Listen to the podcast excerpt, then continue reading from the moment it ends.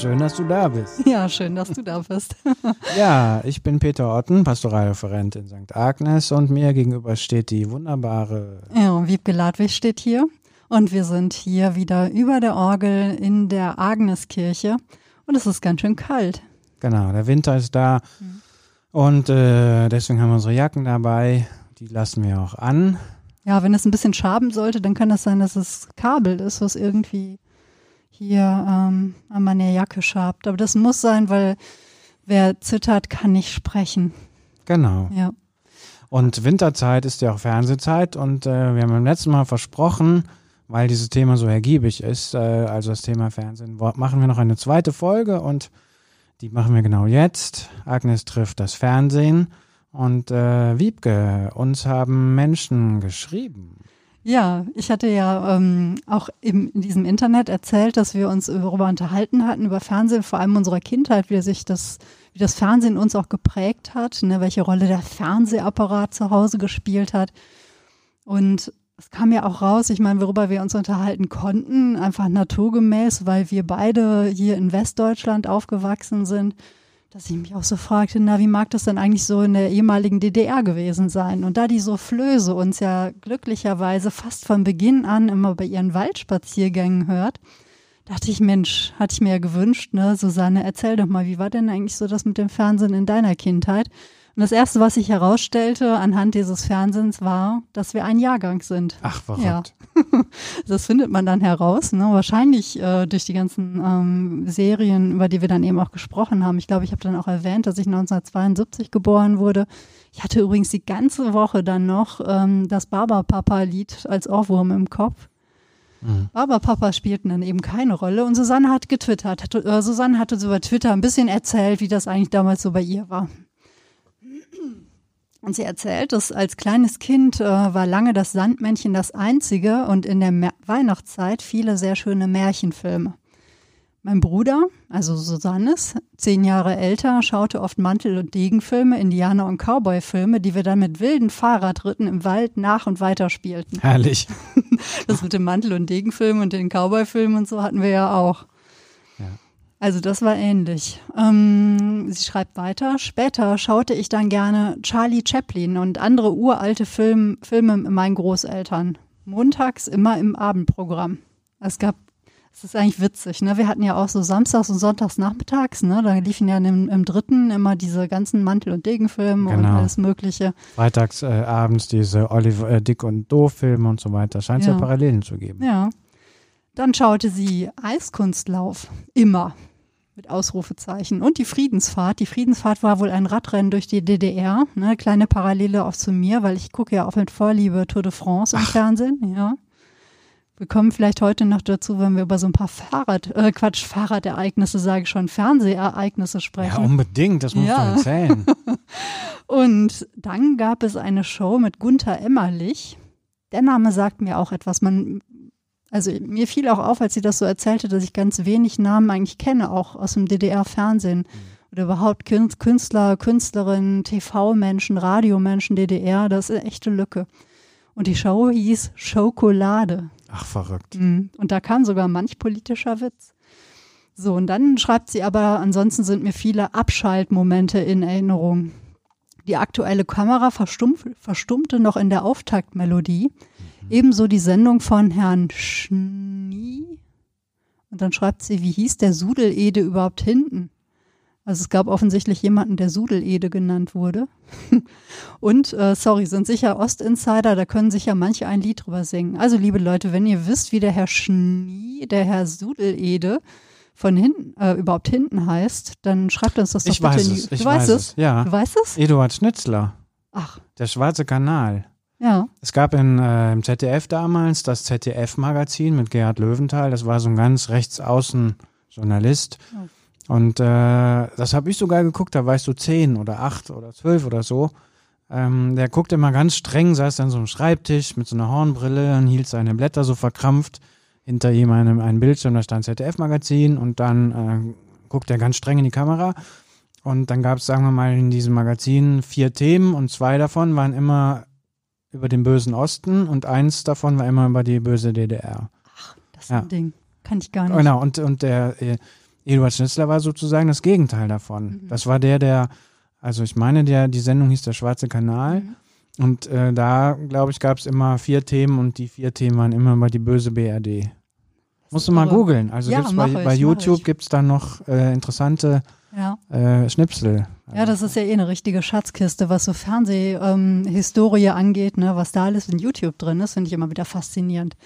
Und dann schreibt sie noch, dass sie aber insgesamt eher Radio gehört und vor allem Schallplatten gehört hat, wenn sie überhaupt etwas hörte. Nun gut, heute ist sie auch Musikerin, ne? vielleicht ist sie einfach dann noch mehr ein Ohren- und weniger ein Augenmensch. Unter der Woche war sie nach der Schule jeden Nachmittag irgendwie musikalisch unterwegs oder in jeder freien Minute im Wald oder Garten.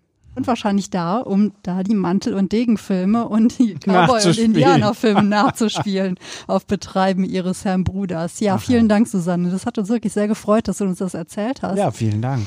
Denn wir können es uns ja sonst nur vorstellen. Also, liebe Leute, wenn ihr auch Lust habt, etwas dazu zu erzählen, wir lesen es wirklich. Also schreibt uns ne, über Twitter oder eine Mail oder einen Kommentar bei Facebook oder wie auch immer. Wir haben ja wirklich auch Lust, euch zu treffen. Und das geht ja momentan hauptsächlich im Digitalen und ein bisschen zeitversetzt eben. Also bitte traut euch, macht es. Wir freuen uns.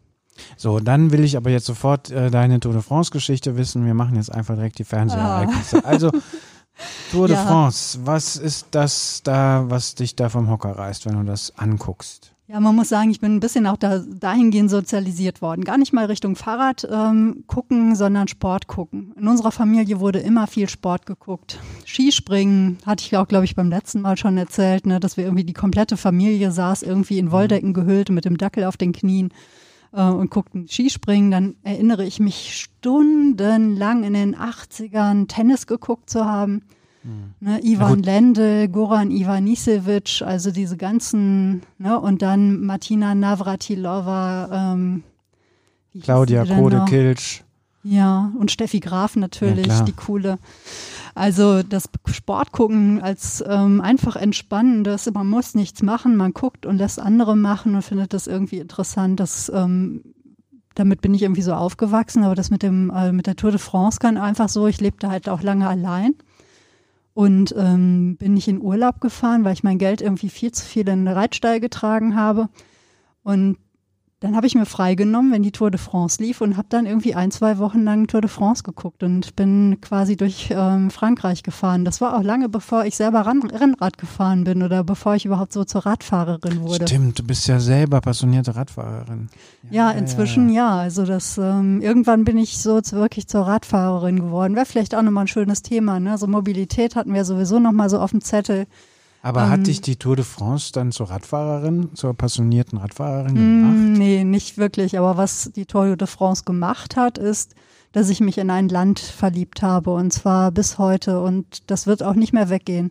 Okay. Ich muss sagen, ich habe dann wirklich mit dem, gut, das war ja noch in Vor-Internet-Zeiten, ne, aber ich bin mit dem Finger noch so auf der Landkarte in meinem Schulatlas so mitgefahren und dachte, boah, das ist so schön da. Hast du das gemacht? Du hast Ja. den Atlas aufgeschlagen? Mhm. Ach, verrückt. Und habe versucht rauszufinden. Also heute ist es so, dass ich eben die ganze Zeit dann Google Maps aufhabe und mir die ganze Zeit Marker setze, wo ich überall hin möchte Ach, wie toll. und gucke, wo geht's denn da her und was ist denn das da und was war das jetzt für eine Sehenswürdigkeit oder für einen Ort, den sie gezeigt haben. Also das ist wirklich für mich auch so Bildungsfernsehen, ne, wenn ich mir das ansehe und ich liebe es einfach sehr. Ich finde es auch total schön, welche Gedanken ähm, sich die Menschen, die da an der Strecke leben, immer machen, um ihren Ort oder ihre Region unheimlich vorteilhaft äh, vorzustellen. Das ist ja wirklich so eine Sportveranstaltung, ist ja eine der größten ähm, Sportveranstaltungen der Welt und die äh, einzige von diesen sehr, sehr großen oder den größten Sportveranstaltungen, die ja für die Zuschauer umsonst ist. Ne, also das ist ähm, etwas, was man oft ähm, gar nicht so auf dem Schirm hat. Ne? Aber das ist so, man kann einfach hingehen und sich das angucken. Gut, das Vergnügen ist oftmals relativ kurz. Ne? Man sieht, glaube ich, sehr, sehr, sehr lange diese Werbewagen und dann sieht man so in wenigen Sekunden, wenn es nicht am Berg ist, ne, die Radfahrer vorbeihuschen. Aber es ist so, es ist so elegisch. Es passiert eigentlich relativ wenig. Man sieht über Stunden Menschen durch schöne äh, Landschaft fahren. Und äh, dir war das dann auch egal, wer gewinnt? Oder warst du dann Ja. auch so ein Jan-Ulrich-Fan oder so? Ich tue mich wirklich immer ein bisschen schwer mit diesem nationengesteuerten äh, Fantum. Also es gab welche, die ich irgendwie sympathisch fand oder nett. Mhm. Aber man, meistens sieht man ja von Radfahrern relativ wenig und man erfährt über die auch gar nichts. Ich glaube, das hängt auch bei Sportlern und Sportlerinnen oft so mit diesem Profitum zusammen. Die haben ja wenig äh, Gelegenheit irgendwie für was anderes. Jetzt gab es ähm, in diesem Jahr im französischen Team einen, der ist studierter Philosoph und hat auch Bücher geschrieben über Fahrradfahren und Philosophie. Mhm. Das finde ich ungemein sympathisch, wo ja, ich total. denke, wow, da ist so jemand, der auch weiß, dass es auch jenseits des Radsattels und jenseits ähm, des Leistungssports auch äh, noch Welt gibt. Also das schafft, glaube ich, nicht viele. Also du hast die Tour de France umgenutzt und hast äh, praktisch äh, auf dem Sattel, auf dem virtuellen Sattel, also auf ja. dem Sattel im Fernsehen ein Land entdeckt. Ja. Und die Liebe ist dann äh, irgendwann ja auch eingelöst worden, dass ich dann auch in, in echt da war. Aber das ist eigentlich ähm, so etwas, was für mich auch viel Fernsehen ist, nämlich dieses Tor, ne, diese Tür in eine andere Welt. Das hat mir bei in der ersten Folge ja auch schon, wie, was für eine Funktion es da hat. Ich ähm, bin ja nicht so die Fernreisende. Ne? Mhm. Also das geht mir wirklich total auf die Nerven und ich bin in meinem Leben vielleicht, weiß ich nicht, ich kann es an zwei Händen abzählen, wie oft ich geflogen bin und nur einmal wirklich auch eine Fernreise dabei. Und äh, für mich ist wirklich so Reise, ähm, ich reise gerne in Dokumentationen oder in, in Reise- oder Länderdokumentationen, das reicht mir eigentlich schon. Ich finde ja, man, sobald man hier die Tür rausgeht, ist man ja schon auf einer Reise. Ne? Und deswegen verstehe ich dieses ganze lange Hin- und Herreisen noch nicht so richtig. Also, Aber Sport und Fernsehen, wie ist es bei dir? Ähm, ja, ich äh, gucke schon Sport, auf jeden Fall. Natürlich Fußball viel. Meine zurzeit Favorite Fußball ist die dritte Liga. Ach. Also es gibt ja keine Liga, die jetzt irgendwie, also sogar die Regionalliga wird ja inzwischen manchmal im Internet, nein, sogar alle Spiele kannst du im Internet ohne Kommentar gucken. Auch dafür gibt es inzwischen einen Kanal und äh, seit paar Jahren wird ja auch die dritte Liga übertragen. Und ich habe ja lange in Höhenberg-Pfingst gewohnt und da spielt ja Viktoria Köln. Ich weiß, das ist ein sehr, äh, da scheiden sich die Geister. Es gibt die meisten Kölner können mit dem Verein nichts anfangen, weil das irgendwie, die denken, der ist so, hat äh, unsympathischen Präsidenten und äh, irgendwie so einen komischen Mäzen. Das mag ja alles sein, aber ich habe halt da mal gewohnt und ich weiß, dass die Leute, äh, manche Menschen stolz drauf sind, dass sie auch also einen Fußballverein haben, der jetzt in der Profiliga spielt. Also ähm, Fußball gucke ich mir natürlich an ähm, und äh, Olympia. Oh. Also wenn Olympia äh, ist, äh, dann gucke ich auch viel, wobei ähm, ich da, mich da sehr auf die Leichtathletik so. Leichtathletik finde ich total interessant, weil das ein Sport ist, da war ich immer schlecht.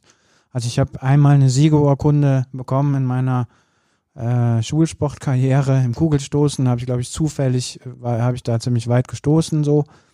Und äh, ich finde Leichtathletik unfassbar interessant und, und spannend. Ähm, ich kann mich aber auch mal an eine Olympiade erinnern, die war total traurig. Ich habe nämlich da mal alleine Urlaub gemacht. Die wenigsten, wenigen Male, wo ich in meinem Sommer alleine weggefahren bin, das war im Jahr 2000.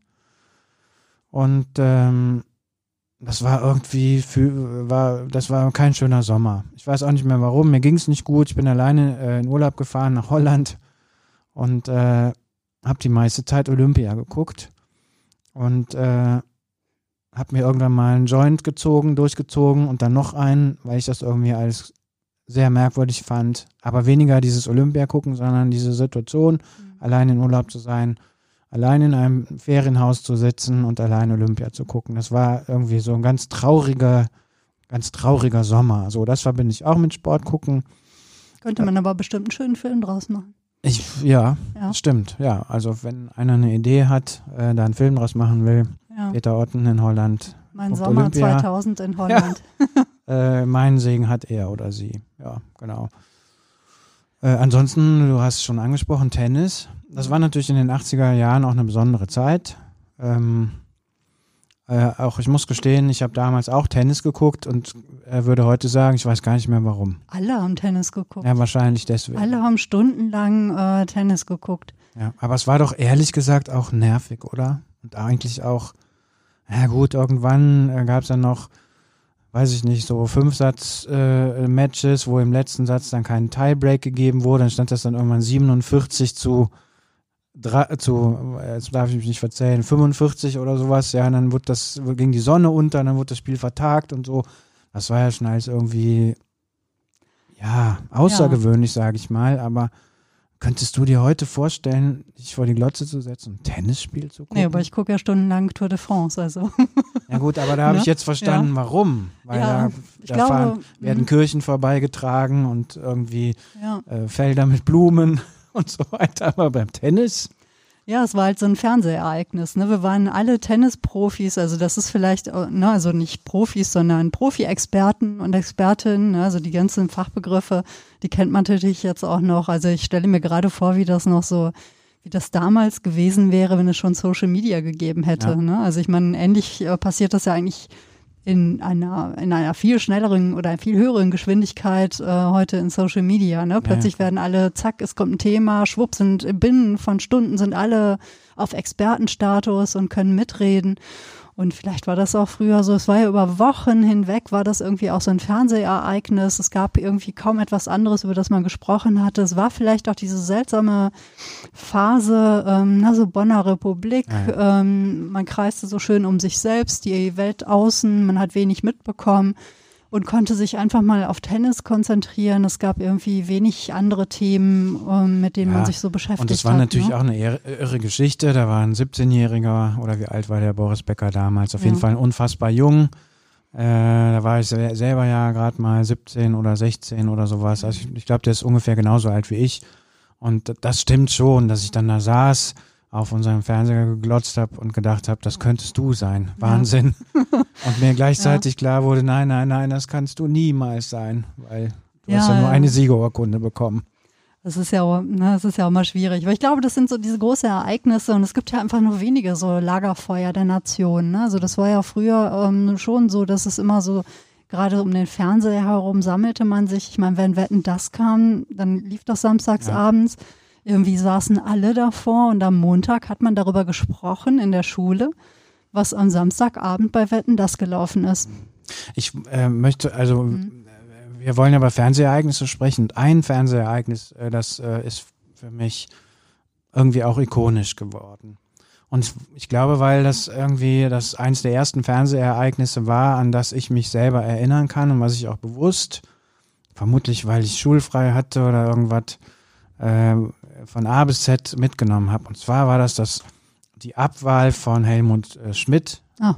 äh, als Kanzler, also dieses Misstrauensvotum am 17. September 1982. Wow, und da warst du aber, wie soll ich sagen, also Ja, war ich 13. Ja, genau. Früh genau. politisch äh, interessiert. Und wir ja. hatten noch einen Schwarz-Weiß-Fernseher und Mhm. ich weiß nicht, irgendwie haben mir meine Eltern, die ja äh, ewig Christdemokraten gewählt haben, glaube ich, ähm, eine Atmosphäre erzeugt, äh, nach dem Motto, jetzt geht's um was. Mhm. Irgendwie. Das muss man jetzt, muss man gucken.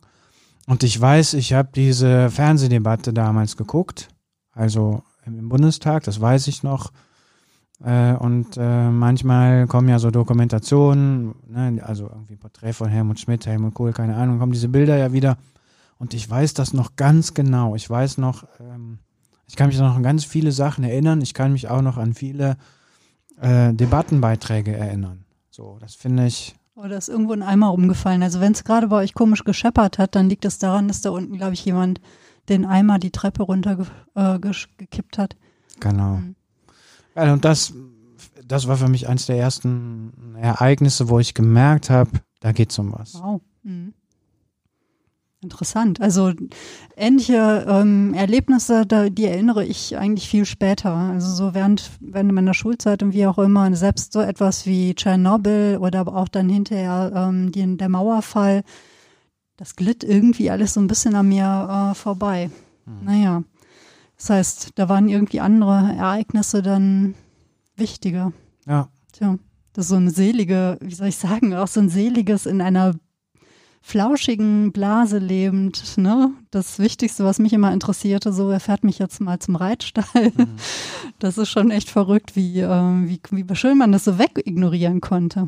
naja gut, Mhm. aber als Kind äh, oder äh, Ja, auch als 10, Heranwachsender, das 10, 12, 13, 14-Jährige im Sauerland, ich meine, da hat man Mhm. nun wirklich anderes zu tun, als äh, Helmut Schmidt hinterher zu trauern.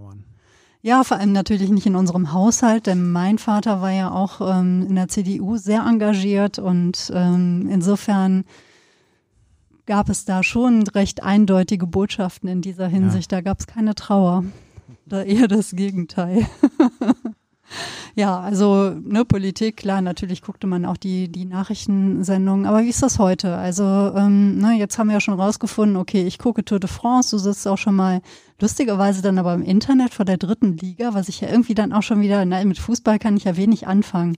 Es gibt ja dann auch immer mal so diese große Ereignisse, ne, wie EM oder WM, ne, wo ich es ja auch manchmal lustig finde, das über Twitter zu begleiten.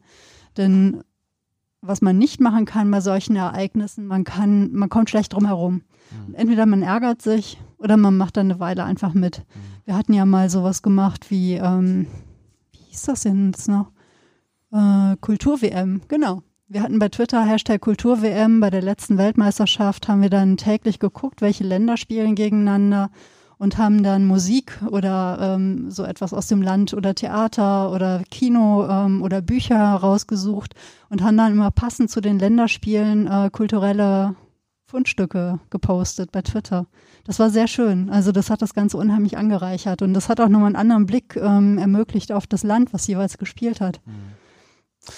Ja, ich hab, bin dann sehr versöhnt mit, ehrlich gesagt, was so große Ereignisse, Fußball, Europameisterschaft, Weltmeisterschaft angeht. Ich bin mal gespannt, wie das nach der Pandemie wird. Mhm. Wir werden ja nächstes Jahr wieder Europameisterschaft haben, ob so eine Euphorie nochmal zurückkommt. Vielleicht erst recht, vielleicht aber auch nicht. Äh, ich kann mich da auch an tolle Sachen erinnern. Ich kann mich erinnern, dass wir Endspiele, ich weiß nicht mehr welches das war, äh, bei Ernst äh, im Lapidarium geguckt haben, vor dem Lapidarium da am Eigelstein und dass die Leute bis zur Eigelsteinburg standen. Und der Ernst, äh, dieser Wirt, ich weiß nicht, ob du dir, doch, du bist doch auch da im Lapidarium oft gewesen, oder? Mm, nicht oft. Also ich habe es relativ spät für mich entdeckt, muss ich gestehen. Der hatte ja seine ganze Bude voll gehängt, vollgehangen mit Fernsehern und diese ja. abenteuerlichen Verkabelungen und so. Mhm. Ich habe da ja meine Frau kennengelernt. Äh, die Geschichte habe ich ja, glaube ich, auch schon mal erzählt. Und ähm, deswegen hat der Ort für mich ja sowieso immer eine besondere Bedeutung. Und da kann ich mich auch an tolle Fußballerlebnisse, an tolle FC-Spiele erinnern äh, und auch an, an äh, ja, auch an tolle Weltmeisterschaften und, und irgendwie das tolle Spiele, die ja. wir da geguckt haben. Und ich finde so eine, dieses Rudel gucken, also dass man zusammen irgendwie sich vor dem Fernseher mhm. versammelt, äh, das finde ich auch wichtig. Also ich finde es auch wichtig, dass man zusammenkommt, seine Emotionen rauslässt, äh, schreit, sich ärgert. Äh, und äh, weil, äh, wenn man lieber vorm Fernseher sitzen und sich ärgern und schreien, als sich auf der Straße einen runterhauen. Mhm. Also so einfach ist das, glaube ich, manchmal. Ja, bei mir ist es immer so ein bisschen dann der Grand Prix d'Eurovision, ne? Also Grand Prix, nein, Chanson d'Eurovision oder wie auch immer.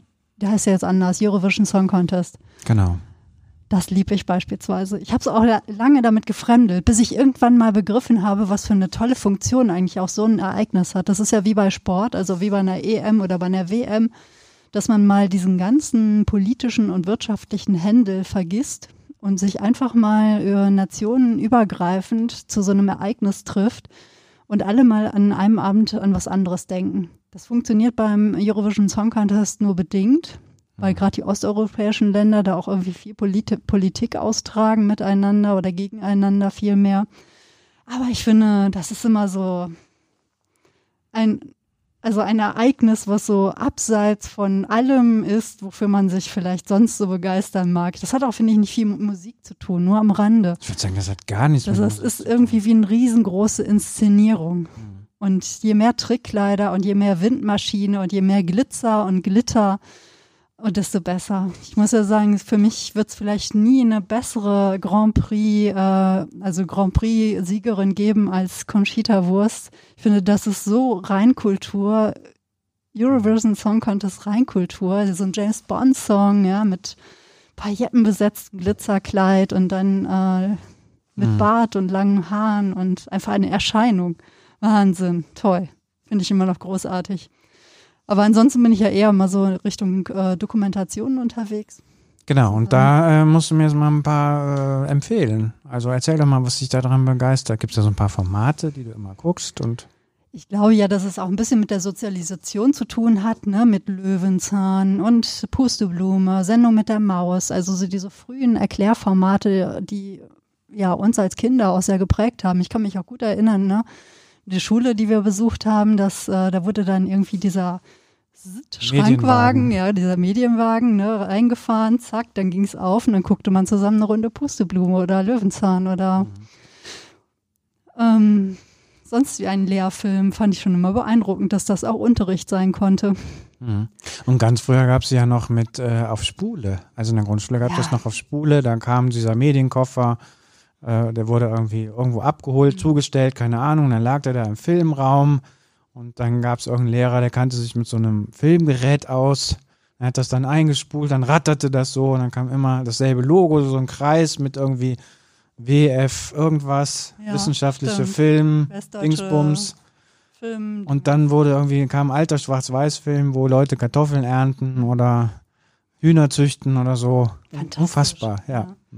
Mhm. Finde ich nach wie vor einfach hochinteressant. Also, das hat natürlich auch ein bisschen was mit diesem Klugscheißertum zu tun. Ne? Ich finde es immer super, auch so, so Nebenwissen äh, irgendwie zu ähm, bekommen. Ne? So Sachen, die man irgendwie so Spezial- und Nischenwissen oder mitzukriegen, wie machen Menschen irgendetwas. Ne? Also, das finde ich bei Dokumentationen wirklich großartig. Es gibt ganz viele schlechte Dokumentationen, ohne Frage, aber wie es ja auch schlechte Filme gibt, ne? Und die ja, ähm, gerade wenn die, die Dokumentationen, die mit so Fühlmusik zugematscht sind, ne? wo man irgendwie, wo einem in jeder Sekunde suggeriert wird, so, du musst jetzt dies und jenes fühlen und jetzt fühl das. Mhm. Oder mit ganz vielen äh, Effekten oder Spielszenen, schnell geschnitten. Und man merkt aber einfach, die haben eigentlich nichts zu erzählen. Also mhm. es ist nur so Füllsel. Aber es gibt ja diese fantastischen Dokumentationen. Ich bin ja echt so, ne, alle sagen immer, niemand guckt Arte. Doch, ich gucke Arte. Ich ja, liebe Arte. damit, erzähl mal. Arte hat so tolle Dokumentationsformate und zwar auch wirklich so kleine, ne? Also ähm, sowas wie Karambolage. Arte ist ja eine deutsch-französische ähm, Kooperation. Und ähm, in Karambolage, das ist ein kleines Format, das läuft sonntagsabends. Ähm, Franzosen erklären den Deutschen etwas und die Deutschen erklären den Franzosen etwas. ah, ähm, okay. Äh, beispielsweise es geht es auch darum, auch so um Kleinigkeiten. Also es sind wirklich so ganz winzige Kleinigkeiten miteinander. Beispielsweise wie der Hahn macht. Ne? Das, das heißt, es gibt so ein Laut und dann werden auf der Straße ein paar Deutsche gefragt, und wie macht der Hahn? Ne? Ja, Kikeriki, Kikeriki. Und dann werden in Frankreich ein paar Leute auf der Straße gefragt, ja, und wie macht der Hahn? Kökerikö, Kökerikö. Ah, verrückt. Also diese winzigen Kleinigkeiten. Ja. Es gibt auch jedes Mal so ein kleines Rätsel, wo man an so eine Straßenszene gezeigt bekommt für einige Sekunden und dann kann man raten, ob das jetzt in Frankreich oder in Deutschland spielt und dann kann man das einschicken und die Gewinner bekommen eine kleine Belohnung. Ach, ich liebe es. Es ist so ein tolles Sounddesign. Das ist so liebevoll gemacht. Es ist eine großartige Visualisierung. Also sie arbeiten mit ganz vielen äh, tollen Illustratoren, Illustratorinnen zusammen so audiovisuelles Design. Es ist einfach, ach, das, das allerschönste Fernsehen, was es gibt. Also eine tolle Dokumentation. Man erfährt ganz viel übereinander. Ja. Und es kommen eben nicht nur jetzt rein Deutsche und rein Franzosen mit rein, sondern auch Menschen mit ähm, sonstigen migrantischen Hintergründen oder wie auch immer. Oder eben ne, Deutsche, die in Frankreich leben und so weiter. Und man erklärt sich so Sachen. Also, ähm, oder aber auch so diesen Butter, äh, Olivenöl, ähm, diese Grenze, die es in Frankreich gibt, dass man im Norden eher mit Butter kocht und in, in Frank äh, im Süden von Frankreich eher mit Olivenöl. Und beide finden das, was die anderen machen, total eklig. Also ja, das ist einfach richtig schön. Und auch historische Sachen. Also ich könnte da jetzt wirklich, ich bin so Ja, man merkt, du bist voll am Schwer, du bist äh, der größte Fan wahrscheinlich. Wahrscheinlich, bestimmt. Also es ist so etwas, das ist Völkerverständigung. Also das ist so etwas, was wirklich so ein ganz großes Verständnis füreinander schafft. Es ist so warmherzig erzählt. Man erfährt viel darüber. Es ist toll. Oder auch ein tolles Format mit offenen Karten. Ah, der, der das erfunden hat, der ist, glaube ich, vor zwei Jahren ist er verstorben. Jetzt ist es so, das war ein Deutscher, der es erfunden hatte. Jetzt ist es in französischen Händen. Das ist eine tolle französische ähm, Autorin, die das macht. Und das ist eine Viertelstunde oder so. Dann ähm, wird anhand von Karten gezeigt, ähm, wie sich Weltgeschichte oder auch kleine Geschichte entwickelt hat. Einfach durch Karten. Also man, man guckt sich Karten an. Spielkarten? Nein, nein, Karten. Ähm, Landkarten. Landkarten. Ah, okay. Geografische, topografische oder sonstige Karten. Also ähm, wie sich das entwickelt hat, wo Landesgrenzen gezogen wurden oder wo man eben auch so sieht, wie sich Landschaft verändert hat oder wo sich über historische Ereignisse da etwas verschoben hat. Und es klingt total trocken ist es, ja, ist es auch ein bisschen. Es ist ein bisschen. Ein bisschen nerdig. Ja. Aber es ist toll, weil ähm, man, man, es wird einem nochmal so bewusst, was für ein Ausschnitt, was für ein, ähm, es ist ja nur ein Moment, ähm, die, den wir erleben, wenn wir auf eine Karte gucken.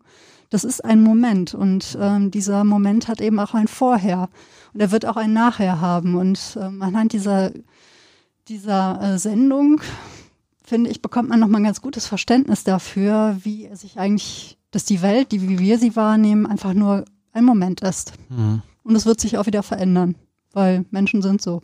Mhm. Und das sind natürlich so diese kleinen Formate, ne? Also die, mhm. oder Schätze der Welt. Schätze der Welt ist wirklich auch eine ziemlich angestaubte kleine Doku-Reihe. Läuft im SWR, kann man auch alle online äh, noch abrufen in der Mediathek. Ich glaube, es gibt inzwischen pff, 300 Folgen oder sowas. Und ich habe wahrscheinlich, ja, ich habe noch nicht alle gesehen, aber fast halbe Stunde. Und es geht jeweils um so ein äh, Stück Weltkultur ah, okay. oder Weltnaturerbe, Welterbe. Also es ist so alles dieses UNESCO-Welterbe. Mhm. Und es ist ähm, nicht schnell geschnitten. Es ist ein bisschen angestaubt. Es ist leise und langsam erzählt. Hm. Und es ist echt schön. Also es ist beruhigendes, schönes äh, Dokumentationsfernsehen. Ja, man spürt richtig deine Begeisterung. Oh, das gefällt das. mir eigentlich am besten. Und äh, du machst mich jetzt richtig neugierig, das ja. auch mal zu gucken, weil ich muss gestehen, Schätze der Welt, ja, ich erinnere mich. Mhm. Aber die beiden anderen habe ich noch nie reingeguckt. Oh, ja, ja, ja, ja. Ich stelle fest, ich muss das mal machen, ja. Also unbedingt Karambolage, das ist wirklich fantastisch. Und äh, bei dem, was du jetzt erzählst, wird mir jetzt nochmal klar, äh, das haben wir im Vorgespräch gerade auch schon mal festgestellt. Äh, wir beide, glaube ich, ähm, haben brechen eine große Lanze für das öffentlich-rechtliche Fernsehen. Ja, unbedingt. Weil Arte ist ja auch nicht nur eine deutsch-französische Kooperation, sondern ist ja eben auch ein öffentlich-rechtliches ja. Programm. Absolut. Also, ne, da, ähm, ich, Gott, jetzt, jetzt erzähle ich so viel, aber ich, ich kann ich jetzt schon mal eine These bringen, dass das Privatfernsehen eigentlich die Gesellschaft zerstört hat? Ja, jetzt hast du es schon gemacht. Ja, ne? Das wird dann gleich so misanthropisch, aber es ist wirklich so, dass ich davon überzeugt bin, ähm, dass das Privatfernsehen sehr viele in unserer Gesellschaft auf links gedreht und auch äh, beschädigt hat. Ne? Also durch diese Castingshows, also dass man denkt, irgendwie alles bewerten zu müssen, dass so schick wurde, nichts zu wissen, dass die nicht Nichtswissendsten, also die unwissendsten Doofsten, und doofsten und asozialsten Leute dann immer am Ende ähm, den meisten Ruhm bekommen haben. Und dass so Leute wie Heidi Klum und Dieter Bohlen zu Leuten wurden, die entschieden haben, was gut und was nicht gut ist, ausgerechnet. Mhm. Und das auch wirklich in so einer abfälligen, abwertenden Art und Weise, dass es irgendwie so üblich geworden ist, sich über andere zu erheben, indem man sie klein macht und dann letztlich geht es einfach nur darum, billig Fernsehen herzustellen, um viel Werbezeit zu verkaufen. Und ich empfinde das wirklich als so niederschmetternd. Das ist genau das Gegenteil eigentlich von dem, was ich gerade erzählt habe. Das ist eigentlich das Gegenteil. Mhm. Und ich finde auch nicht, dass es unserer Gesellschaft gut getan hat. Es gab tolle Sachen im Privatfernsehen, ohne Frage. Also da im Privatfernsehen, gerade am Anfang, RTL Plus, war zum ersten Mal so eine alternative Musikmagazine mit Ingo Schmoll damals. Ja, ja. Rapido und Ragazzi. Das erste Mal, dass es auch wirklich mal so Alternative Musik im Fernsehen gab. Toll. Oder Twin Peaks. Ne? Mhm. Oder auch so Zeitgeist-Serien, die irgendwie ins Privatfernsehen, äh, im Privatfernsehen ausgespielt wurden. Was weiß ich, so Sex in the City, Gilmore Girls, Ellie McBeal. Ne? Die kann man alle heute, finde ich, nicht mehr gut sehen. Mhm. Aber sie spiegeln halt so äh, Zeitgeist wieder. Mhm. Naja, also, Aber jetzt hat sich das doch ins Internet verlagert, oder? Man würde ja sagen, ja, Privatfernsehen ja. ist auch vorbei irgendwo. Es ist ja noch mehr pulverisiert wie so ein, hm. vielleicht wie so ein Feuerwerkskörper, hat sich das so ins Internet hinein explodiert, oder? Ja, also vieles in Social Media oder im Internet ist eben die Fortführung vom Privatfernsehen nur mit anderen Mitteln. Hm. Also das wird eigentlich auch von diesem Geist getragen. Ich meine, Facebook ist ja ne, diese Facebookisierung. Ähm, ich da werden wir auch nochmal eine Folge drüber machen, über Internet, weil ich liebe es eigentlich wirklich sehr. Ich Aber auch. ich habe es auch zu einem Zeitpunkt kennengelernt, als es noch nicht diese, ähm, diese Bewertungszwang gab, ne? Mhm. also ständig Bewertungen abzugeben und den Daumen hoch oder ne, Like, die Likeifizierung. Und ähm, auch so diese Kommerzialisierung und diese, ne, diese Zahlen, äh, diese Zahlengläubigkeit, ja. das am Anfang war ja Internet wirklich Nischenkultur. Und Nischenkultur finde ich großartig, weil je mehr Vielfalt in unserer Gesellschaft, desto stabiler ist sie, desto interessanter ist sie. Aber natürlich durch die Algorithmen, die äh, Relevanz mhm. mit äh, Zahlen verwechseln, mit Reichweite, ist es so, dass es eine unglaubliche Mainstreamifizierung eigentlich des Internets gegeben hat, auch durch diese Kommerzialisierung. Wir werden eine Folge über das Internet machen. Total. Also, Vielleicht sogar auch zwei, mal sehen. Ich glaube, Rettung ist möglich, wie immer. Ne? Also öffentlich-rechtliches äh, Internet wäre großartig, hatten wir vorhin äh, ganz kurz noch ja. darüber gesprochen. Aber gut, das ist eine andere Diskussion. Aber ich, ne, Dokumentation oder überhaupt, was, was liebst du im Fernsehen? Also Dokumentation, ähm, ich bin da jetzt nicht, ich gucke das, ich gucke schon mal welche, vor allen Dingen äh, ein Format, was ich äh, total schön finde, ist dieses Wunderschön. Mhm. Dieses Reisemagazin von WDR. Mit Tamina Kallert. Ja, genau. Und äh, das ist einfach toll, weil ja, warum? Also erklärt sich ja von selber, man kann irgendwo hinreisen, ohne hinreisen zu müssen. Das ist so das eine. Und das zweite ist, ich finde, die stellen auch Reisegebiete vor, die viel aus dem Inland, viel aus Europa, aber auch sehr, sehr, sehr, sehr viel aus Deutschland und auch natürlich äh, Ecken, wo ich selber schon mal war. Und da finde ich es immer toll, ähm, dann zu sehen, wenn andere da hinreisen und darüber erzählen und dann vielleicht auch weiß ich nicht, auf die Kühlräumt gestiegen sind und den, auf den Watzmann blicken und dann da äh, herkraxeln und man genau weiß, ja, da war ich auch schon mal und ja, mir ging es genauso und ja, stimmt, die äh, Buttermilch, die schmeckt da besonders und so. Also das finde ich schon auch gut. Äh, ansonsten, ich liebe halt Fernsehserien, wobei ich jetzt auch nicht so ein Fernsehjunkie bin, äh, gar nicht, aber es gibt manchmal so Serien, die stecken mich äh, sehr an äh, ich weiß, das spaltet die Nation, aber ich war ein totaler Fan von Downton Abbey. Und für mich hätte das auch endlos weitergehen können. Echt, das spaltet die Nation? Ja, es gibt auch welche, die fanden das total schrecklich. Echt? Ja, ja, ja, ja. Nein. Konnten das nicht gucken. Doch, doch. Die haben Unrecht. Ja, natürlich haben die Unrecht. Also das fand ich eine großartige Serie und vielleicht werden mich da jetzt auch Menschen komisch angucken. Ich fand eine ganz, ganz großartige Serie Call the Midwife. Was ist das? Die, ja, die lief mal, die ersten zwei, drei Staffeln liefen in ZDF Neo, glaube ich, und äh, dann, glaube ich, nur noch beim irgendeinem Streaming-Anbieter. Und die letzten Folgen sind doch gar nicht mehr ins Deutsche synchronisiert worden. Die kann man auch gar nicht, äh, kann man auch gar nicht äh, synchronisiert kaufen. Was mochtest du daran? Call the Midwife war, ist nur eine Hebammenserie. Das spielt so im England der 50er Jahre, also Ende, Anfang der 50er Jahre und dann geht das so immer weiter, in die 60er Jahre rein, von Staffel zu Staffel. Und das zeigte eine Hebammen, äh, also ein, ein Kloster. Äh, äh, wo Hebammen lebten. Also Nonnen, die Hebammen waren, äh, aber auch äh, Frauen, die den Beruf der Hebamme gelernt haben und dann auch in diesem Kloster wohnten und mit den Nonnen zusammen halt Menschen auf die Welt gebracht haben. Das klingt sehr unspektakulär und irgendwie vielleicht auch langweilig, aber nee, mit jedem nicht. Menschen, der auf die Welt kommt, ne, kommt, fängt natürlich eine neue Geschichte an, fängt ein neue, neuer Kosmos tut sich auf und äh, ich habe durch die Serie noch viel ähm, gelernt über das England der, der 50er und 60er Jahre, also über diese Armut, über diese äh, Docks, also das Leben in den Docks am Hafen, diese unvorstellbare äh, Armut, die es da gegeben hat, äh, was natürlich dann auch zu Krankheiten geführt hat, wo man alle dachte, ja, mein Gott, gab es die damals noch, Typhus, keine Ahnung, Schwangerschaftskonflikte und so weiter und so weiter.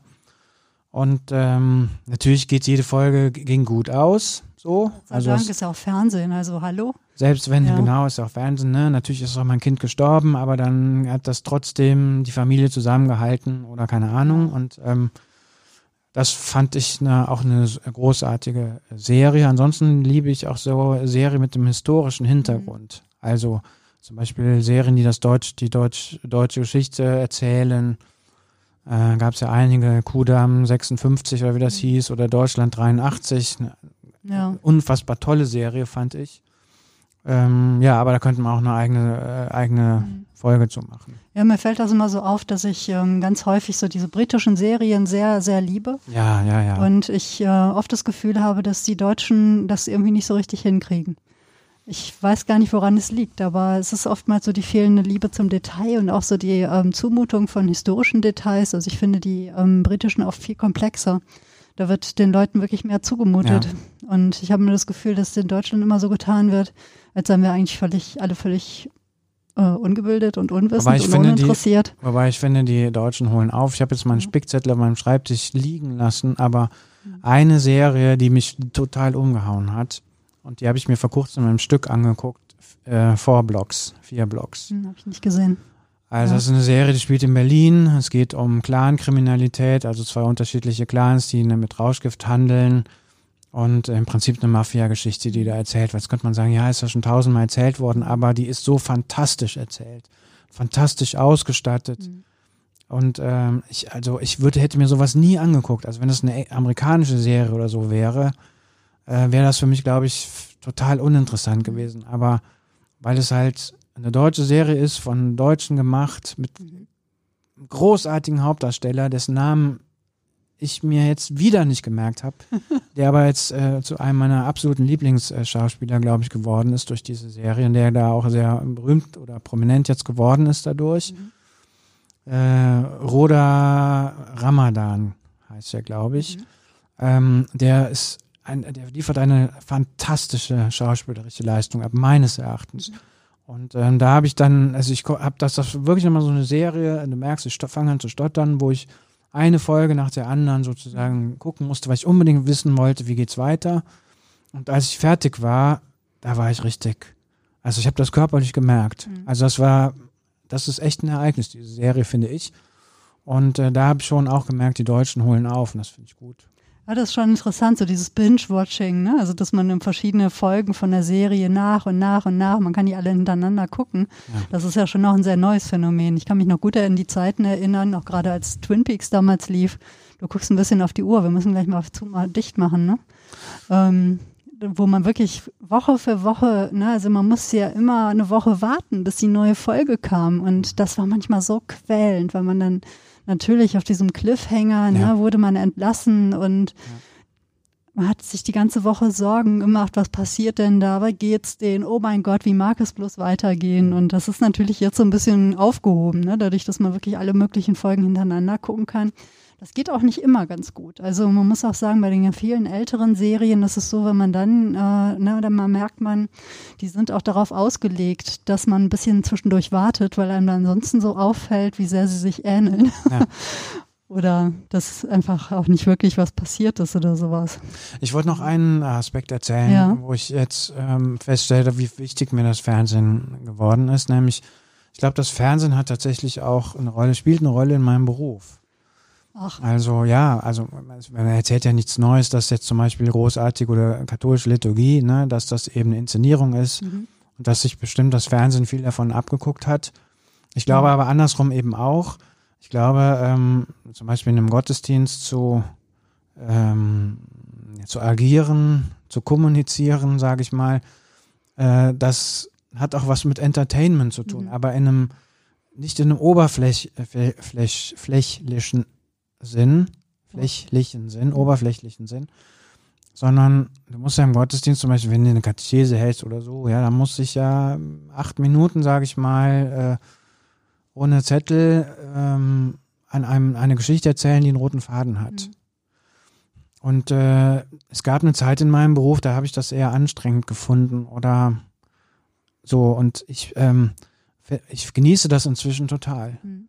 So, und ich weiß, dafür gibt es auch Fernsehvorbilder, die, die sich das Mikrofon dann schnappen und irgendwie äh, ähm, ja, so Showmaster. Ja, ein, ein mhm. Publikum unterhalten können. Mhm. Also jetzt nicht, dass es irgendwie, weiß ich nicht, also wirklich nicht im oberflächlichen Ja, aber ich Sinn, glaube auch nicht, dass es unbedingt negativ besetzt ist oder ja. oberflächlich sein muss. Also wenn jemand äh, ein Interesse muss die Leute halt hat, packen. Ja, ne? genau, das dass man Menschen interessiert. Und, ja. und das finde ich schon unheimlich faszinierend. Also, dass es Menschen gibt, denen das gel gelingt. Mhm Vielleicht so auch ein bisschen dieses Stand-up-mäßige, ja, was jetzt natürlich sonntags, da lacht man sich jetzt nicht kaputt, mhm. das Publikum so. Aber auch beim Stand-up geht es ja darum, dass du halt äh, oh, Geschichten erzählst und die Leute nicht verlierst. so. Ja. Und da merke ich schon, vielleicht ganz im Unterbewusstsein, auch als Kind oder so, wenn ich zu Hause vor unserer Schwarz-Weiß-Glotze äh, geguckt habe, gesehen habe, äh, da ist, glaube ich, irgendwas ausgekippt worden, wovon ich heute profitiere. Das glaube ich fest. Ja, ich finde das ja gut. Also ich muss ja sagen, ähm, Unterhaltung ist ja nicht per se nichts Schlechtes. Es gibt viele schlechte Unterhaltung, aber ähm, ja, hab ich, ich habe mir ja beispielsweise, hatte ich glaube ich auch schon mal erzählt, ähm, von Alfred Biolek viel abgeguckt. Mhm. Oder sagen wir mal so, er ist so in, in gewisser Weise ein Vorbild. Okay. Weil er den Menschen wirklich zugehört hat. Mhm. Also ich fand immer, dass er ein glaubwürdiges Interesse an den anderen ausgestrahlt hat und dass er sich wirklich auch darauf eingelassen hat, auf Gespräche. Das stimmt. Ja. Und auch nicht gewertet hat. Ich meine, das höchste der Gefühle war, wenn er gesagt hat, oh, ja, das ist aber interessant. Da ja, wusste man stimmt. so, jetzt kann er damit gar nicht viel anfangen. Ja, aber er hat nie gesagt, nee, also Moment mal, das geht ja gar nicht oder es ist furchtbar oder wie kann man nur, sondern es war immer auch ein freundliches, aufgeschlossenes Interesse dabei.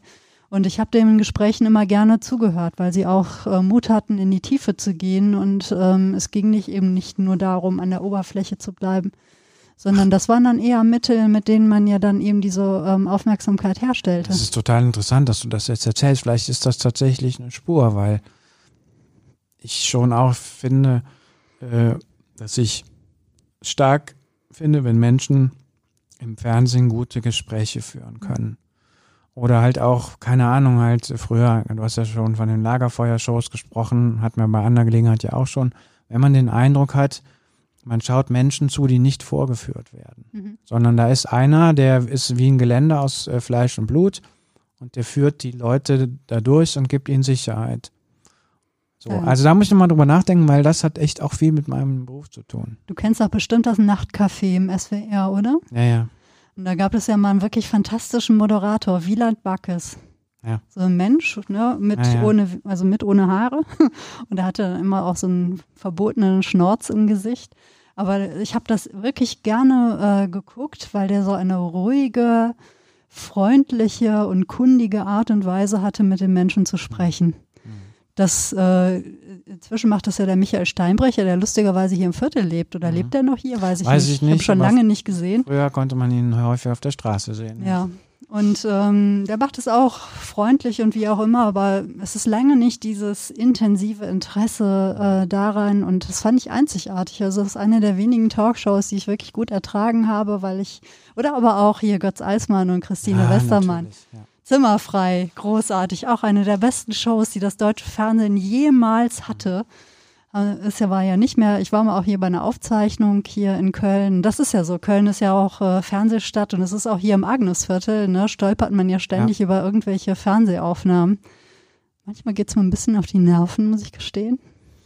Zack, ist schon wieder was abgesperrt, man kommt nicht raus, man kommt nicht vorbei, dann stehen da die vielen, vielen, vielen LKWs mit Catering und Technik ja. und weiß der Himmel was. Und man macht ein unglaubliches Gewese um das Ganze. Ja. Ah. Naja, aber so ist Fernsehen. Die brauchen so natürlich auch Aufnahme. Und auch die Agneskirche war ja auch schon öfter. Ach, genau. Ne? Also das letzte größere, woran ich mich erinnern kann, war mal Soko Köln-Folge. Ähm, das ist allerdings auch schon ein paar Jahre her. Da äh, ist jemand vom auf dem Turm ermordet worden. Genau, und wurde dann die, die Wendeltreppe runtergestürzt.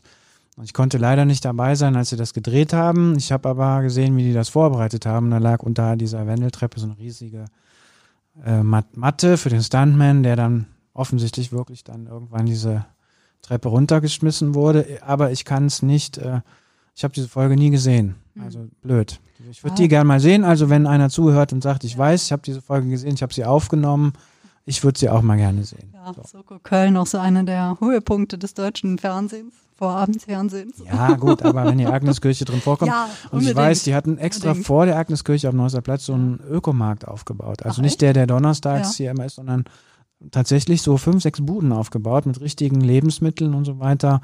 Und da wurde dann auch irgendeine Szene gedreht. Verrückt. Ja, genau. Also, ich ja. möchte diese Folge sehen. Wenn sie ja. einer hat, bitte anrufen. Ja.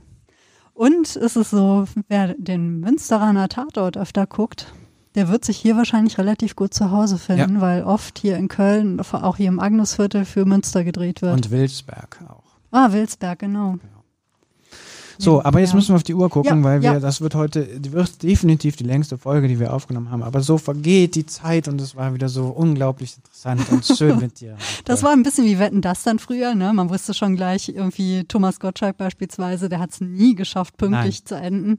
Und wir, dann dürfen wir heute auch ein bisschen Thomas Gottschalk sein. Ich bin immer eingeschlafen bei Wetten das. Es war fröhlicher und guter Fernsehschlaf. Ne? Fernsehschlaf ist auch vielleicht etwas, was unbedingt noch Erwähnung finden sollte. Also schön friedlich vom Fernseher zu schlafen, das kann manchmal auch sehr wohltuend sein. Absolut. Ich bin bei der Tour de France auch regelmäßig immer eingeschlafen und wenn ich aufgewacht bin, dann fuhren sie noch immer und es war doch gut. Sie Genau. haben es auch ohne mich geschafft. Und die hat es nicht geschadet. Keinesfalls. Ich weiß jetzt schon, wo ich unbedingt bei der nächsten Frankreich-Reise hin muss. Ja, guck mal. Ja. Also, Wiebke, es war mir ein Vergnügen. Ja, wir fragen mir noch, wo wir das nächste Mal drüber sprechen wollen. Wir haben gerade kurz hin und her überlegt, aber es liegt ja ein Thema oben auf und das wollen wir uns beim nächsten Mal vornehmen. Es hat ja auch ein bisschen was mit Fernsehen zu tun. Ja, genau. Oder? Weihnachtsfilme. Genau, Weihnachtsfilme, drei Nüsse für Aschenbrödel. Das lief übrigens jetzt schon am vergangenen Sonntag Ja. zum ersten Mal, wahrscheinlich noch 50 Mal, äh, Ja. bis Heiligabend rum ist. Ganz kurz vorm Abschluss. Gibt es einen Film, den du sehen musst äh, in der Weihnachtszeit? Tatsächlich Liebe, Ah ja, muss ich mit meiner Frau Mhm. gucken, aber ich mach's gerne. ja. Bei mir ist es die Weihnachtsgeschichte mit den Muppets und Michael Caine. Ah, okay. Ja. Keine Weihnachten ohne. Ja, toll. Aber die Haselnüsse für Aschenbrödel nehme ich auch immer gerne mit, weil die ja so ein nettes Pferd hat, den Nikolaus. ja. Oh, hei, hei, hei. Wo ich immer denke, Mensch, du hast doch so ein nettes Pferd und dann nimmst du den dummen Prinzen. Naja.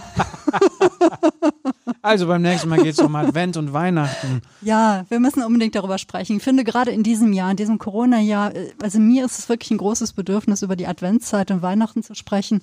Da ist so viel dran und drin und ähm, ich finde momentan diese allgemeine Diskussion, ne, alles für Weihnachten, die finde ich auch so abstoßend und die finde ich tut Weihnachten Unrecht. Da bin ich gespannt. Ja.